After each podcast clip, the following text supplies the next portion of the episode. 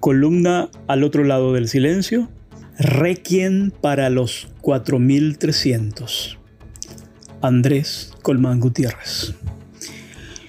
Las redes sociales se han convertido durante las últimas semanas en una gigantesca sección global que se parece a las páginas de exequias o avisos fúnebres de los periódicos, con sentidos, textos de despedidas a amigos, familiares y personas conocidas que han muerto por la enfermedad COVID-19. Uno abre la aplicación de Facebook buscando quizás un video divertido o un meme con el cual distenderse, pero lo primero que salta es la imagen de un lazo negro o de rosas oscuras, emoticones de aflicción y llanto junto al posteo de algún familiar, amigo o amiga, informando del fallecimiento de seres queridos tras un largo calvario en el Inerán u otro hospital, o tras haber peregrinado inútilmente en busca de una cama de terapia intensiva. Esta es una situación que nos cambia el ánimo. Imposible no sentirse afectado. Todos tenemos a alguien a quien decir adiós.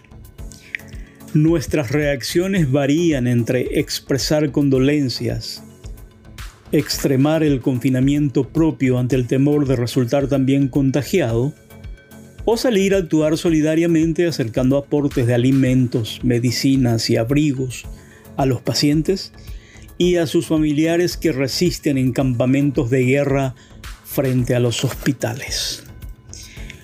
Nuestro país vive sus horas más oscuras con la crisis sanitaria que a la vez repercute en una dura crisis económica y en una incierta crisis política. En pocas semanas, el Paraguay se convirtió en el segundo país de la región con más muertes diarias por millón de habitantes, con 6.17 muertos en promedio, solo superado por Brasil, con una tendencia de aumento que se acerca al umbral crítico de 8 muertes por millón. Mientras escribo esta crónica, el registro habla de 4.294 fallecidos por COVID-19 hasta el 2 de abril, con 2.367 personas internadas, 431 de ellas en terapia intensiva.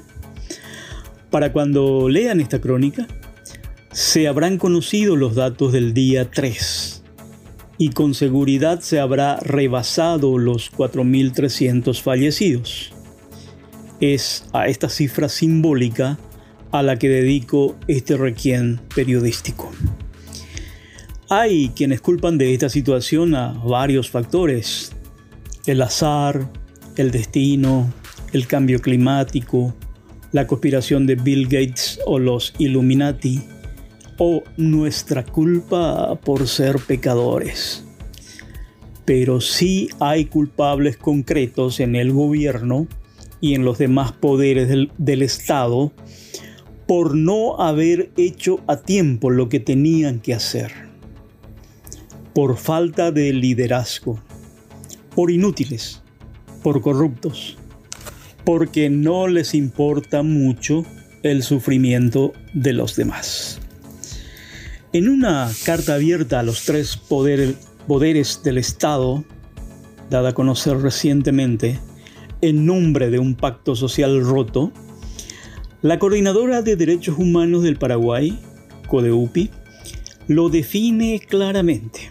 Lo cito textual es criminal que hayan sido cómplices por acción y omisión del enriquecimiento de grupos e intereses privados, permitiendo la especulación de precios, la escasez deliberada y la corrupción que hoy afecta al acceso a insumos y medicamentos hospitalarios, obligando a las familias a malvender sus pertenencias, a realizar polladas y a endeudarse, con tal de brindarle, brindarle la atención médica que debería proveer el Estado de manera gratuita según dictan las leyes de nuestro país. Hasta aquí la cita de lo que escribe Codeupi en una extensa carta que se puede ver en su sitio web. De esta vamos a salir con sufrimiento, con lágrimas, pérdidas, heroísmo, solidaridad, empatía, indignación, pero también con acción crítica, abriendo los ojos, aprendiendo a construir mejores opciones políticas y a no votar por los bandidos nunca más.